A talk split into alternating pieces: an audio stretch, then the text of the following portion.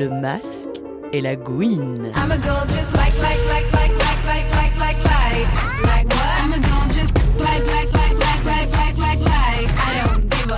Bienvenue dans le masque et la gouine.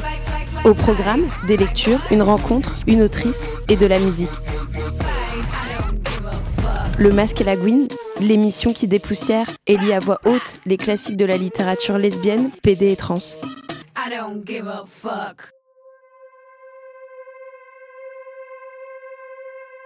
Elles disent qu'elles ont la force du lion, la haine du tigre, la ruse du renard, la patience du chat, la persévérance du cheval, la ténacité du chacal. Elles disent Je serai la vengeance universelle.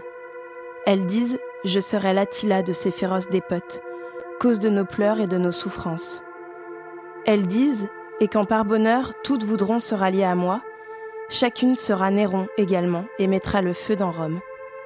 Elles disent Guerre, à moi. Elles disent guerre, en avant. Elles disent qu'une fois qu'elles auront les armes à la main, elles ne les abandonneront pas. Elles disent qu'elles secoueront le monde comme la foudre et le tonnerre.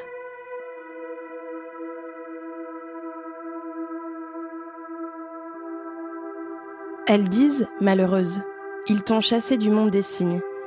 Et cependant, ils t'ont donné des noms. Ils t'ont appelé esclave, toi malheureuse esclave. Comme des maîtres, ils ont exercé leur droit de maître. Ils écrivent de ce droit de donner des noms qu'il va si loin que l'on peut considérer l'origine du langage comme un acte d'autorité émanant de ceux qui dominent.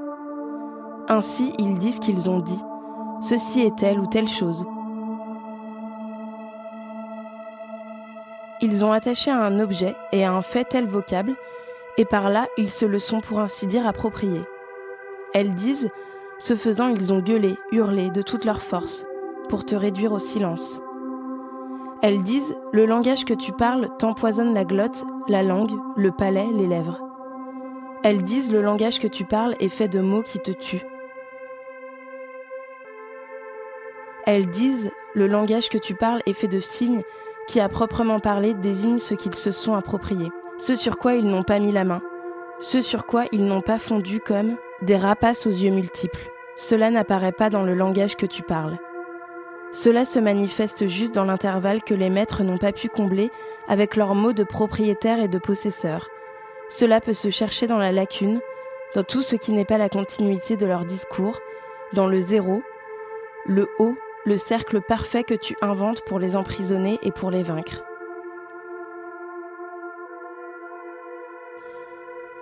Monique Wittig, les Guerrières, 1969.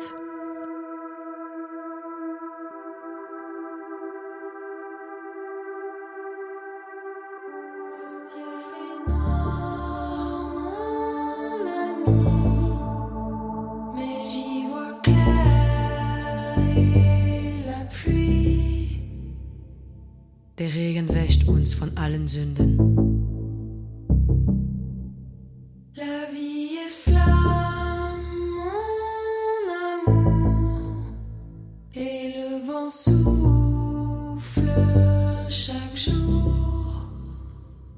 Der Wind bläst, um uns daran zu erinnern, dass wir uns lieben.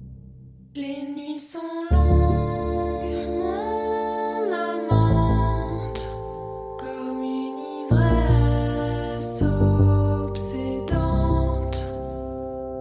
Diese Nächte sind ein paar Augenblicke der Ewigkeit.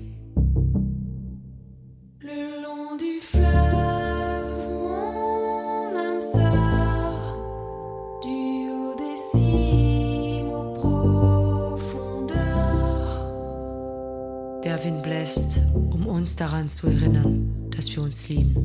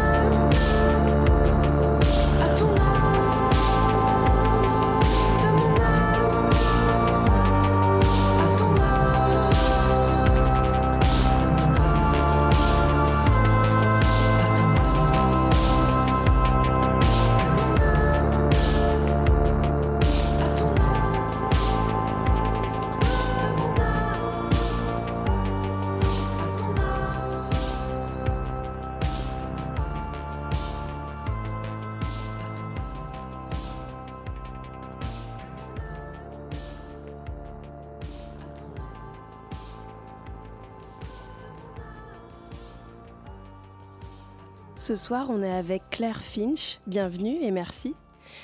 Claire écrit du sexe expérimental Gwyn pour le monde à venir. Elle a présenté ses expérimentations à l'ICA à Londres, au Centre Pompidou à Paris. Elle fait partie du collectif Gwyn Queer non-binaire trans RERQ. Merci. Bonjour. Et donc, un texte euh, euh, d'un premier livre que j'écris en français. Nous avons tellement rêvé de brûler certains livres, les livres avec lesquels nous sommes gavés comme des oies, les livres comme les bouchées de quelques liquides dégueulasses que nous voulons recracher, mais que nous avalons pour peur de sembler méchantes, les livres comme les coups de matraque aux zones légalement permissibles, les livres comme les coups de fouet donnés à un cheval mort sans parler des livres branlettes et des livres bits, c'est-à-dire la plupart de la littérature que nous trouvons dans les bibliothèques nationales. Nous recrachons. Un collectif de féministes italiennes a écrit un texte. Dans le texte, elles disaient crachons sur Hegel, et elles le font. Elles nous rejoignent sur la route, et ensemble nous crachons sur Hegel, puis nous n'arrêtons pas de cracher. Nous avons tellement à vider, tellement de la vase morte et visqueuse. Nous ne pouvons pas arrêter sur Hegel. Nous crachons Platon et Marx. Nous crachons Foster Wallace et Freud. Nous crachons même ce qu'on aime bien, mais c'est plus fort que nous. Et nous crachons Bococce, Ovide et les traducteurs des Mille et Une Nuits. Nous crachons Mallarmé, Hemingway, Proust, Kerouac, Warhol, Godard, Olsen, Pollock, Joyce, Sartre, Deleuze et un tiers de Guattari. Pour Wittig, le dépassement de la différenciation des sexes, hommes complémentaires de femmes, passe par la langue. Son œuvre construit un matrimoine lesbien, avec dictionnaire, roman d'apprentissage, chansons de geste, essai pour détruire l'hétérosexualité comme un régime obligatoire tout ce que nous cherchons à faire dans le masque lagouine.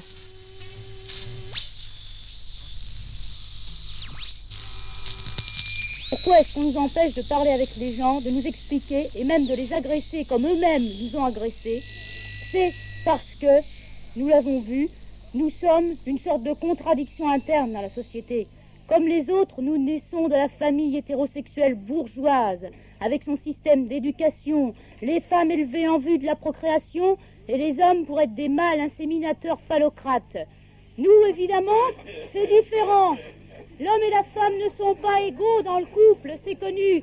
La femme n'est pas égale économiquement. Elle est faite surtout pour langer les marmots, pour repriser les chaussettes de son mari. Résultat, deux hommes et deux femmes, au contraire, ça peut être l'égalité, à condition bien sûr qu'ils ne se mettent pas à singer le couple hétéro, le couple hétéroflique dans notre vocabulaire, c'est-à-dire le couple où il y aura un gars qui dirigera et l'autre qui fera les travaux ordinairement réservés à la femme. De même pour les femmes, il y aura possibilité d'égalité, d'une entente physique qui repose sur une connaissance des désirs de la femme bien supérieurs à pas mal de mecs, mais là aussi, il faut que la fille se méfie de ne pas mimer le couple hétéro, qu'il n'y ait pas un Jules et une femelle accroupie, etc. Nous étions toujours confrontés avec une morale, une morale qui n'est pas faite pour nous, puisqu'elle est la morale de la famille bourgeoise hétérosexuelle, dont notre existence est la preuve d'une sorte de contradiction interne. Faut pas insister trop là-dessus aussi, mais quand même, nous ne nous reproduisons pas. Par conséquent, nous ne perpétuons pas les biens de la bourgeoisie. L'héritage avec nous, c'est foutu, il n'y en a plus. Bon, de toute façon, ce que nous reprochent surtout les hétérofliques, c'est évidemment que ce soit eux qui nous ont fait, et qui nous feront encore, et qui nous feront des petits, etc. Cette morale ne nous convient pas. La structure de base de la société, la famille, ne nous convient pas. La société, donc, ne nous convient pas non plus. Par conséquent, la seule position politique possible est une position révolutionnaire. Mais alors, problème, nos rapports avec les différents partis de gauche. les, groupes gauchistes, les partis, tout ce que vous voulez, de toute façon pour nous, c'est à peu près dans le même panier par rapport à l'homosexualité. C'est-à-dire que les femmes sont toujours traitées comme des êtres subalternes et inférieurs, les homosexuels également. C'est pour cela d'ailleurs que nous nous regroupons entre homosexuels. Évidemment, il y a parmi nous des bisexuels et le problème s'est posé dans le cadre de la répression sexuelle. Pourquoi ne défendez-vous pas plutôt la bisexualité? Eh bien d'abord parce que c'est une chose qui est facilement récupérable, aussi bien au niveau des gars que des filles. Après tout, si un gars est capable quand même de baiser de temps en temps une femme, ça prouve qu'il est quand même un mâle. Bon, pour une fille, si elle baise de temps en temps un gars, ça prouve que simplement elle est un peu plus vicieuse que les autres, donc encore plus désirable pour les mecs. Par conséquent, parmi nous, même ceux qui pratiquent la bisexualité, ce que nous revendiquons tous, c'est l'homosexualité et rien d'autre. Disons que c'est une tactique qui correspond au moment de notre lutte, qui est à ses débuts. L'hétérosexualité est le régime politique sous lequel nous vivons, fondé sur l'esclavagisation des femmes. Cette idée, pour moi incontournable, se dégage peu à peu des essais politiques de ce recueil. Dans une situation désespérée comparable à celle des serfs et des esclaves, les femmes ont le choix entre être des fugitives et essayer d'échapper à leur classe, comme le font les lesbiennes, et ou de renégocier quotidiennement, terme à terme, le contrat social. Il n'y a pas d'autre moyen de s'évader, car il n'y a pas de territoire, d'autres rives du Mississippi, de Palestine, de Libéria pour les femmes. La seule chose à faire est donc de se considérer ici même comme une fugitive, une esclave en fuite, une lesbienne. Il faut s'attendre à ce que mon point de vue paraisse brutal, et ce n'est pas étonnant si on considère qu'il a contre lui des siècles de pensée.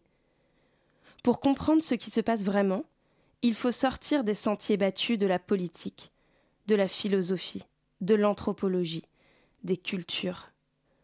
Ensuite, il se pourrait que l'on doive se passer du magnifique instrument de la dialectique, parce qu'il ne permet pas de concevoir l'opposition entre hommes et femmes en termes de conflit de classe.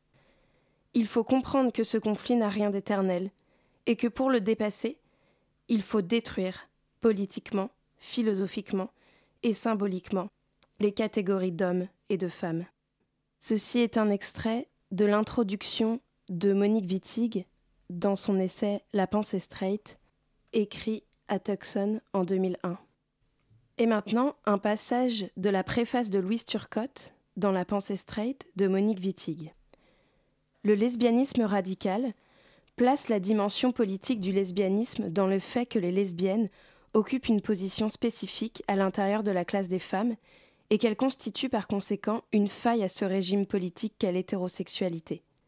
De toute évidence, le radicalisme, en sortant forcément des sentiers battus, exige un questionnement continu. La conscience de l'oppression n'est pas seulement une réaction contre l'oppression, c'est une totale réévaluation conceptuelle du monde social. On ne naît pas femme. La transformation des rapports économiques ne suffit pas. Il nous faut opérer une transformation politique des concepts clés, c'est-à-dire des concepts qui sont stratégiques pour nous. En passant outre le régime politique de l'hétérosexualité, le féminisme repose actuellement sur un aménagement du dit système plutôt que sur une volonté de l'abolir. Il en va de même, me semble-t-il, pour la notion de gender, qui a connu ces dernières années une inflation galopante et dont l'utilisation camoufle plus souvent qu'autrement la réalité de l'oppression des femmes. De fait, ce gender, tout en voulant rendre compte des rapports sociaux entre les hommes et les femmes, occulte ou amoindrit la notion de classe de sexe, éliminant ainsi la dimension politique qui régit ces rapports.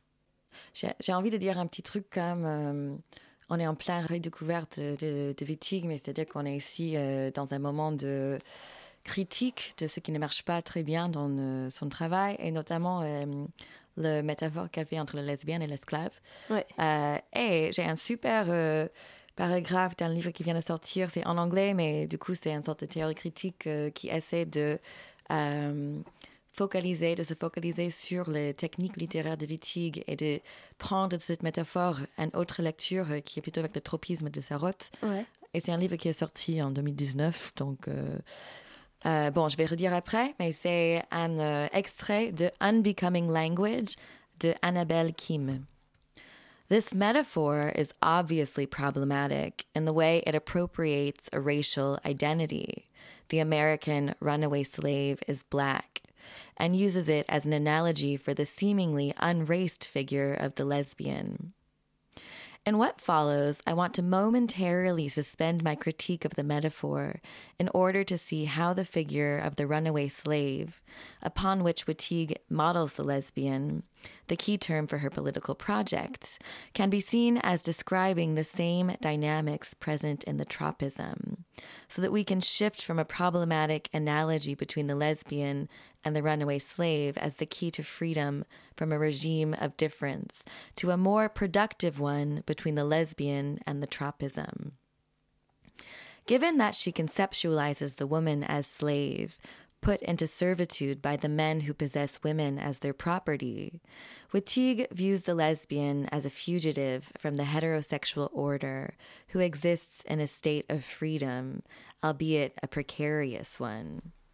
In her thought, it is only by fleeing from one's class, be it the class of woman or of slave, that that class and the social system which depends on it can be destroyed, since there is no reason for the oppressors to put an end to the system otherwise. The metaphor of the runaway slave acknowledges the dangers of choosing to escape beyond categories and establish a space that exists outside the workings of the dominant social order. The runaway slave, if caught, had no protection in the justice system and faced grave retribution amputation, whipping, branding, death.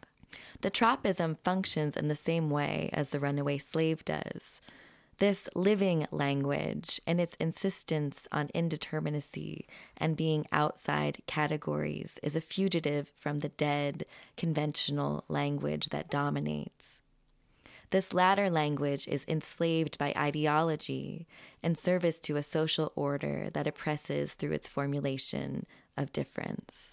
Donc ça, c'est de Annabelle Kim, euh, Unbecoming Language, euh, un livre qui vient de sortir. Et là, ce qu'elle est en train de faire, en gros, c'est que elle reconsidère cette métaphore qui, pour nous, maintenant, c'est évidemment assez problématique. Où Fatigue dit euh, que la lesbienne, c'est comme une esclave. Annabelle Kim, dans ce livre, essaie d'adresser euh, ce qui paraît assez problématique pour nous maintenant, c'est cette métaphore entre l'esclave et la lesbienne.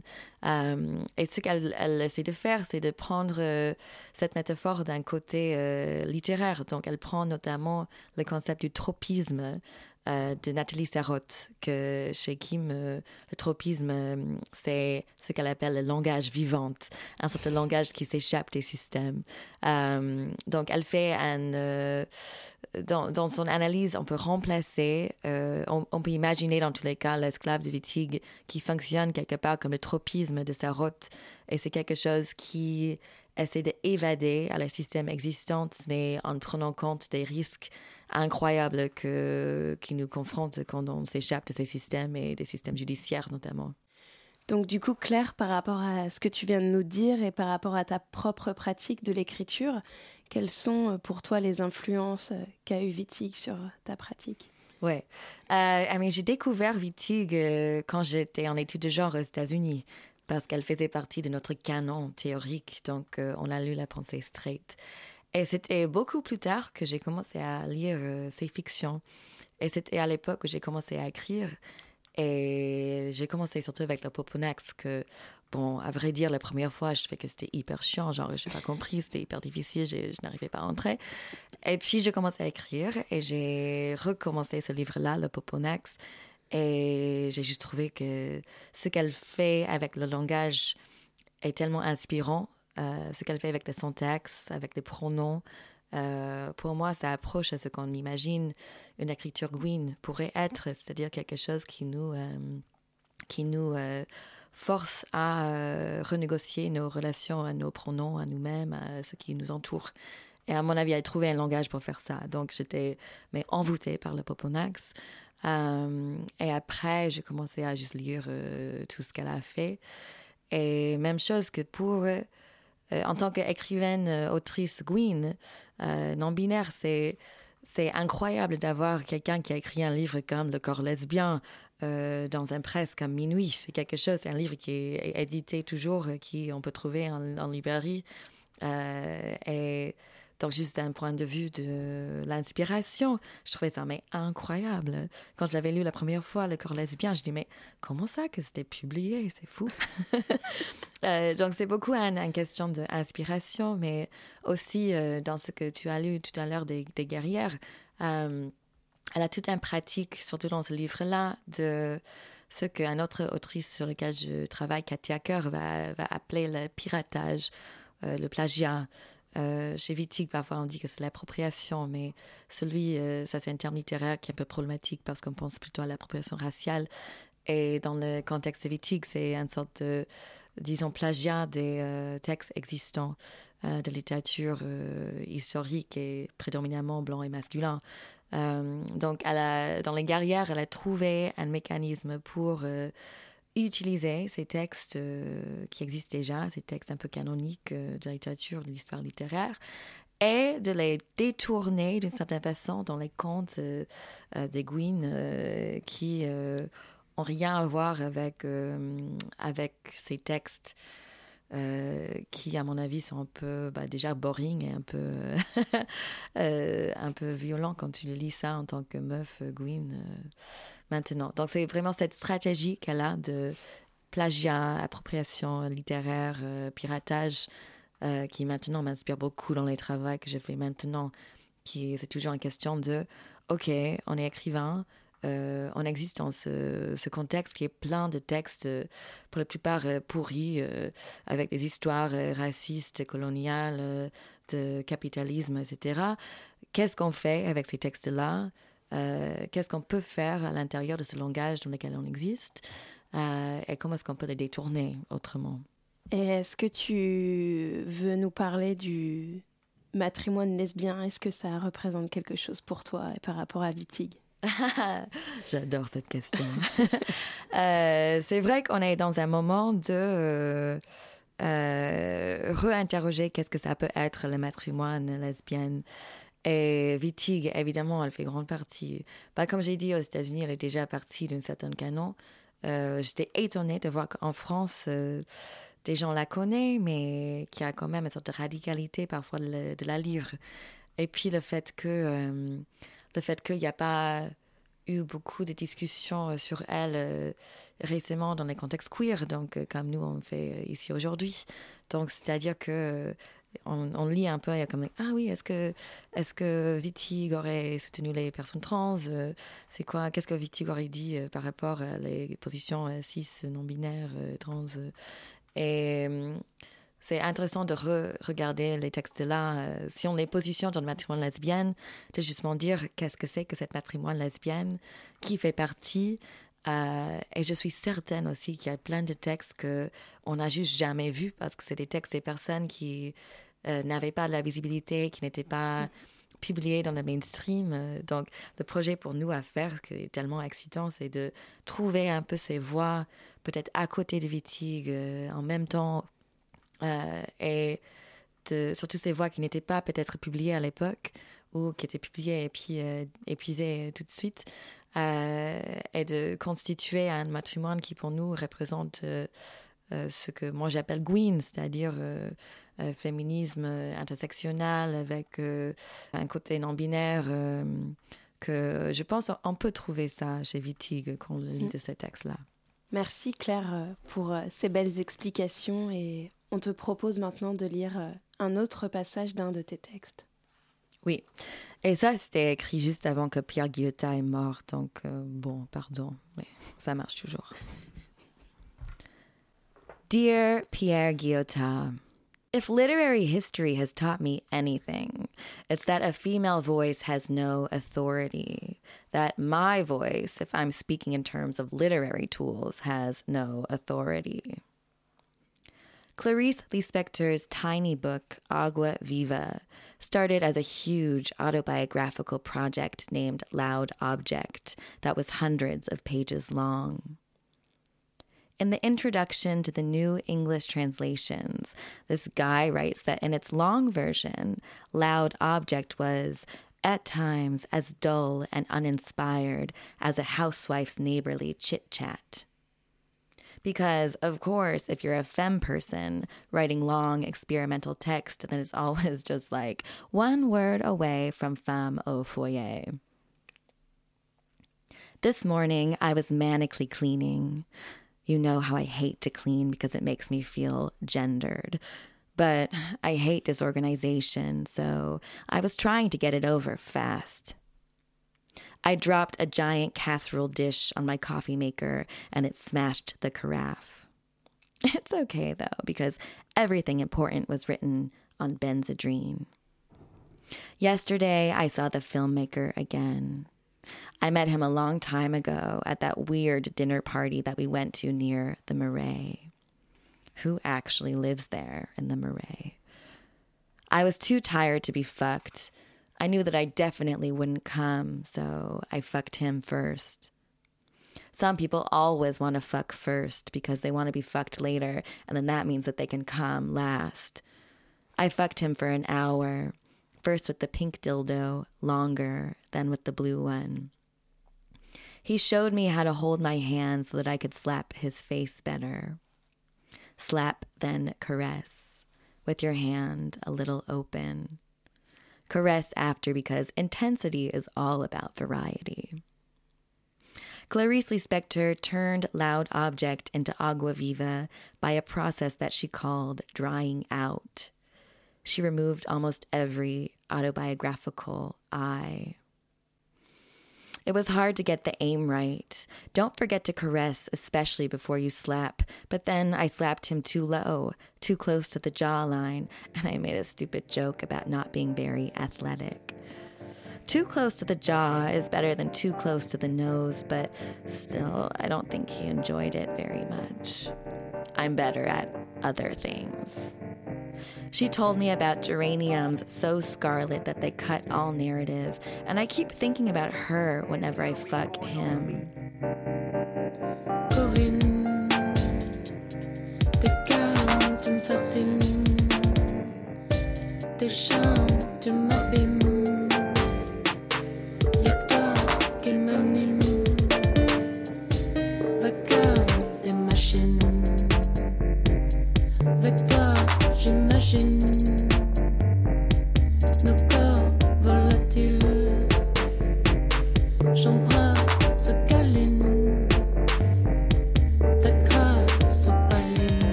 Le temps me chagrine.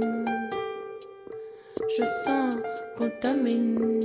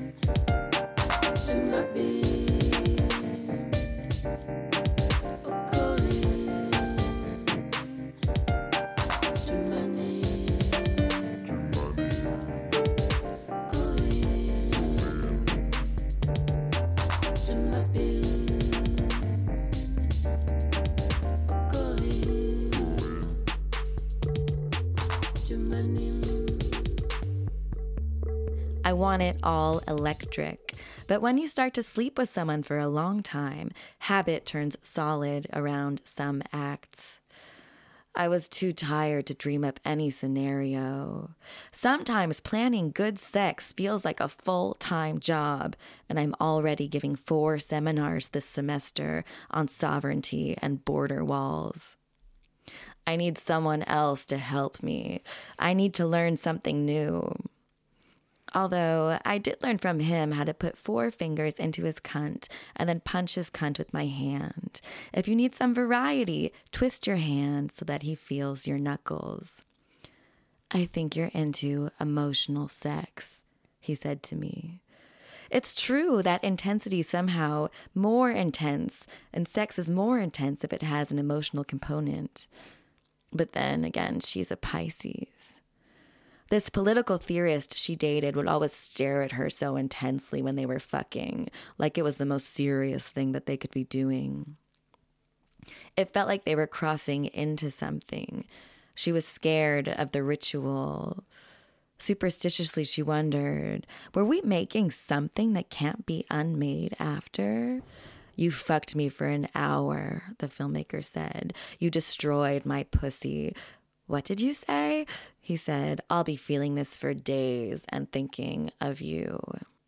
Through the windows, the neighbors' geraniums are scarlet, and I think I finally got the slap right. I still need to get a new carafe for the coffee maker, but in the meantime, I've been drinking instant coffee and I actually like it. Merci beaucoup. Est-ce qu'on peut un peu parler de ton rapport à la traduction et à l'anglais et au français dans ton écriture Ouais. Euh, et je suis contente que j'ai lu, enfin, le premier texte que j'ai lu, c'est un extrait de mon tout premier livre que j'ai écrit totalement en français, parce qu'à l'époque, j'étais une écrivaine française. Euh, et je pense que Vitig aussi, c'était très important dans cette époque-là. J'ai essayé de mémoriser la fin de Le Poponax parce qu'il y avait un rythme que je trouvais juste tellement belle. Et dans ma tête, j'étais comme, bon, si je vais écrire en français, je vais écrire comme ça. Euh, et donc, c'était un peu dans un essai de, de faire ce rythme-là. Euh, mais après, euh, surtout avec notre travail avec le collectif euh, RIOQ, on a commencé à faire beaucoup de textes qui sont vraiment que pour un euh, format performance. Et j'ai trouvé que c'était juste dur de faire cette performance en français tout le temps. Donc j'ai recommencé à écrire en anglais. Euh, ça faisait des années que je l'avais pas fait.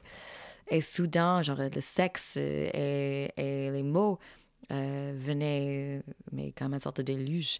Et il y avait beaucoup de textes qui venaient après. Euh, donc maintenant, pour l'instant, je j'utilise toujours Vitig, mais plutôt euh, plutôt ces technologies d'écriture. Euh, et moi, pour les effets de langage que j'ai tant admiré quand je l'avais lu en français. Est-ce que justement tu peux nous lire ce passage de l'Opoponax ou? Oui, c'est tellement beau, je vais pleurer. On entend la messe des morts dans l'église de Fougerolles. On a l'impression que les murs, les piliers, les bancs, tout est glacé. On grelotte. La messe est chantée par les gens du village. On grelotte dans le cimetière. Il y a de l'eau au fond de la fosse. On voit le cercueil qu'on descend, qui s'enfonce avec un clapotement. Alors, Marais Ballon, Marguerite Marie, Le Monial, Anne-Marie Brunet, Denise Cos, Marie-Josée Brou se mettent à pleurer. Le cimetière est à l'abandon. Les tombes sont couvertes d'herbes, de marguerites, de coquelicots. Il y a des coquelicots partout sur la butte du cimetière. On voit leurs corolles affaisées qui le vent plie. On voit les croix en bois dont pas une ne semble verticale. Elles sont arrachées de la terre. Certaines sont à l'oblique, certaines sont tombées en travers du tertre où on devine une tombe. Il n'y a pas d'inscription sur les tertres, pas de nom. Il tombe de la neige fondue. On enfonce dans la boue. Les coquelicots sont mouillés. On est debout. On serre les mains des parents de mademoiselle Caylus. On dit les soleils couchants revêtent les champs, les canaux, la ville entière d'hyacinthe et d'or. Le monde s'endort dans une chaude lumière. On dit, tant je l'aimais qu'en elle encore je vis.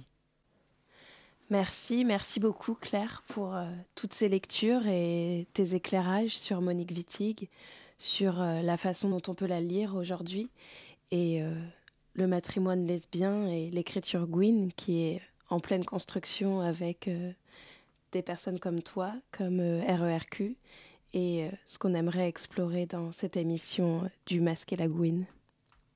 Ah, merci à toi. Et plus d'écriture queer Gwyn. Oui.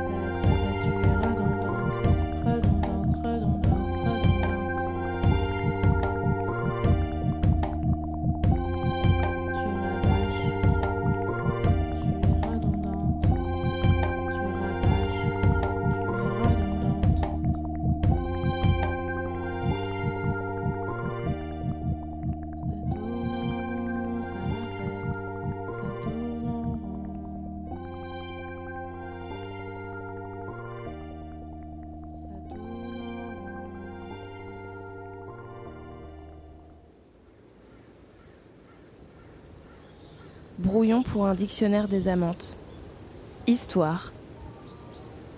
Les peuples de celles qui ont commencé notre histoire, si cette histoire a eu jamais un commencement, ont été composés de petites tribus, cueillant les fruits des arbres, chassant, élevant ensemble leurs enfants, se déplaçant sur toute la terre, qui était alors un jardin.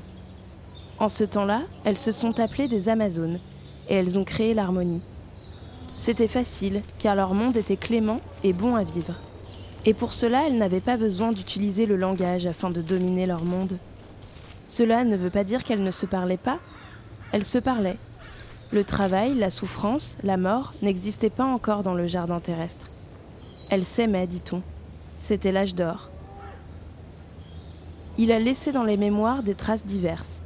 Un jour, une Amazone a eu l'idée de construire une place où habiter toutes et où revenir la nuit. C'était une assez bonne idée en soi, tout à fait semblable à celle de se vêtir, de s'abriter contre le froid. Le premier établissement a été imité par d'autres tribus. Il a été à l'origine des cités, mais aussi de la discorde entre les Amazones sur la Terre. Les unes ont continué à rester errantes. Elles aimaient bouger, elles n'avaient pas envie de s'installer. Elles préféraient parcourir des places diverses. Elles disaient qu'une Amazone établie cesse d'être libre. Les autres ont construit des cités de plus en plus grandes, qui, dit-on, n'avaient pas de rempart de défense. Au début, tout s'est bien passé. Les errantes s'arrêtaient quelquefois dans les grandes et dans les petites cités pour saluer les Amazones qui vivaient là. Elles donnaient des nouvelles. Elles servaient de lien autant qu'elles le pouvaient. Il y avait les récitantes, les chanteuses de musique, en plus des porteuses de nouvelles. Peu à peu, les établies ont changé de comportement. Elles ont de moins en moins quitté leur cité. Elles ont abandonné les exercices physiques trop violents. Elles ont grossi. Les errantes alors ont commencé à être moins bien accueillies. Leurs informations étaient à peine écoutées. Chaque cité, chaque communauté, petite ou grande, avait des problèmes propres et les problèmes des autres devenaient gênants. Elles se sont repliées sur elles-mêmes. Puis, elles se sont prises d'émerveillement pour un de leurs processus physiologiques, l'enfantement. Elles ont cessé de s'appeler des Amazones, terme par lequel elles désignaient désormais les autres, les étrangères, les barbares. Elles se sont appelées des mères. Elles ont élaboré toute une culture nouvelle. Le mot déesse, qui au commencement signifiait celle qui est fêtée, ce que chacune était durant tout un jour, chaque année, s'est mis à signifier celle qui enfante. Seules celles dont le ventre engendrait en grand nombre sont restées des déesses. Les mères se sont mises à fabriquer des représentations d'elles-mêmes en boue séchée, en pierre ou sur des surfaces plates avec des couleurs. De là est né tout le cortège de déesses enceintes que notre histoire a connu. Les mères ont été fascinées par ces représentations et elles les ont multipliées. Les autres, les Amazones, bien qu'enfantant elles-mêmes de temps à autre, ont refusé de s'identifier aux mères. C'est à cette époque qu'elles ont été définitivement bannies des cités. C'est également à cette époque que dans les cités le terme le plus méprisant pour désigner quelqu'une a été Amazone. Amazone a fini par signifier celle qui n'enfante pas. Les grands-mères, comme elles s'appelaient elles-mêmes, les considéraient comme des éternels enfants, des immatures, celles qui ne voulaient pas assumer leur destin. Les Amazones sont devenues défensives. Les mères sont devenues des déesses régnantes qui parfois ont exigé des sacrifices. À partir de ce temps, les mères des cités ont cessé d'être des individus séparés, libres, complètes pour se fondre dans une conscience collective anonyme. Leur idéal se rapprochait de plus en plus du modèle de la ruche, une ruche qui aurait plusieurs reines, pondant un œuf toutes les trois minutes. Ce qu'elles ne sont jamais arrivées à faire. Les dissensions qui ont surgi entre les mères et les Amazones ont marqué la fin de l'harmonie et de l'âge d'or. À l'âge d'argent qui a suivi, il y a encore eu des bons moments. Les grands-mères avaient leurs heures de fête. Les Amazones, bannies des cités des mers, ont construit à leur tour des villes. C'est à l'âge d'argent qu'elles ont domestiqué les juments, parcouru les continents et les îles, habité des territoires aussi vastes que ceux des mers. La terre est grande, mais le jardin terrestre, pour une raison ou pour une autre, a cessé d'être la corne d'abondance des unes et des autres. C'est aussi à l'âge d'argent que les langues se sont diversifiées. Les mères ont modifié la langue originelle, en introduisant dans le sens, le sacré, en brouillant les sens premiers, littéraux avec leurs symboles, elles ont créé tout un tas de mots adaptés à leurs fantasmes. Les Amazones appelaient la langue des mers la langue lente, car la prononciation avait changé également avec la ritualisation de la langue. Quand la communication au cours des âges suivants a eu tendance à se rétablir entre les mères, Elles ne se comprenaient plus et se livraient à des exégèses infinies et à des déchiffrements de sens, car même entre elles, le soupçon s'était glissé. Monique Wittig et Sand Zeg, Brouillon pour un dictionnaire des amantes, 1976.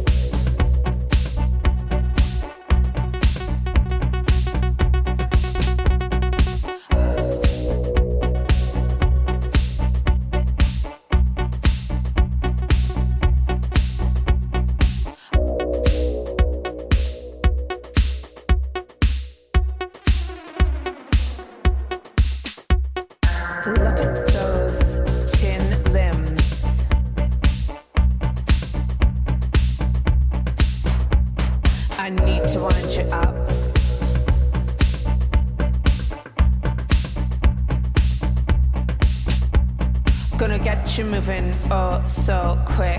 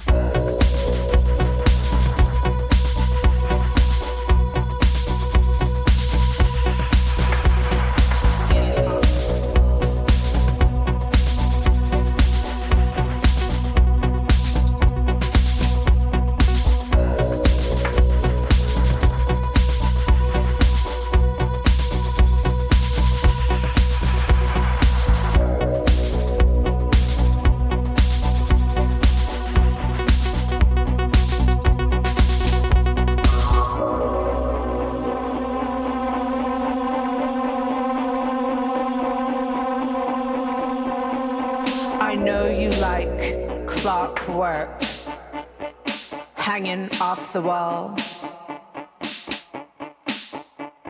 which I'm about to vandalize. Vandalize you all. Yes, I'm about to vandalize. uh, Vandalize you all.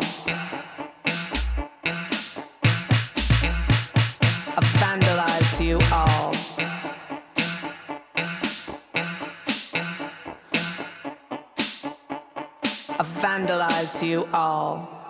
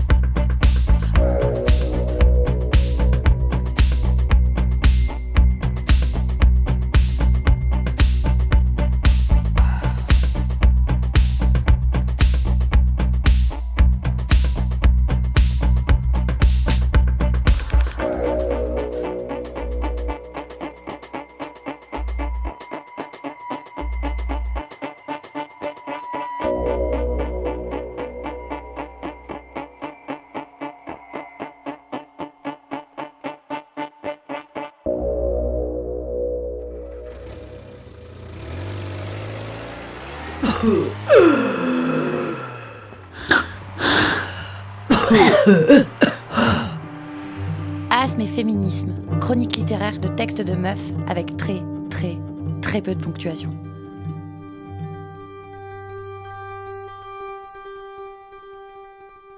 C'est par ennui et désenchantement que les nantis, parvenus au sommet de leur nantissement, émettent des aphorismes et sentences. Machinalement, je recueille. Il faut forcer les gradins. Il ne faut jamais forcer les gradins. À chaque jour suffit son gradin.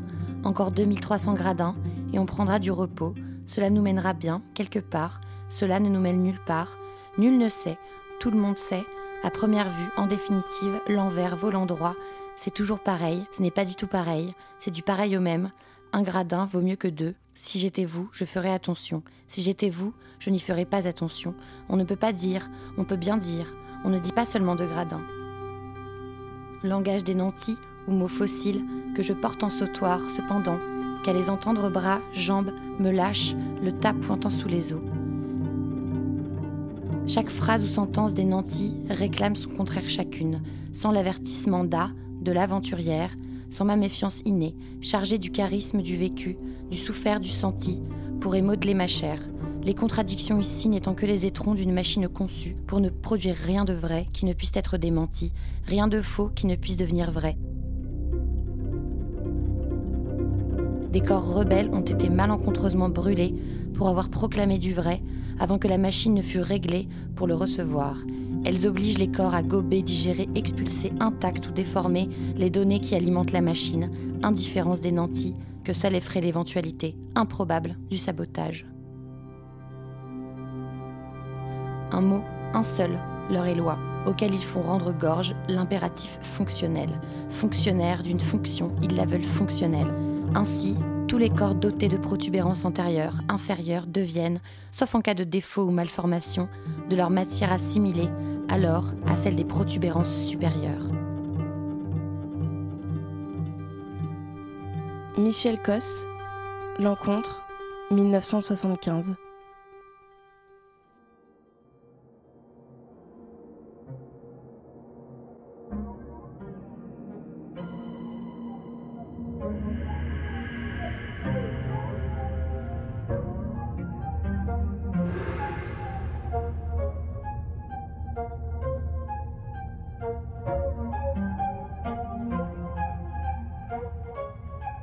Masque et la gouine. Vous est présenté par Léo Rouge. À la technique et à la réalisation, c'était Roman Lila.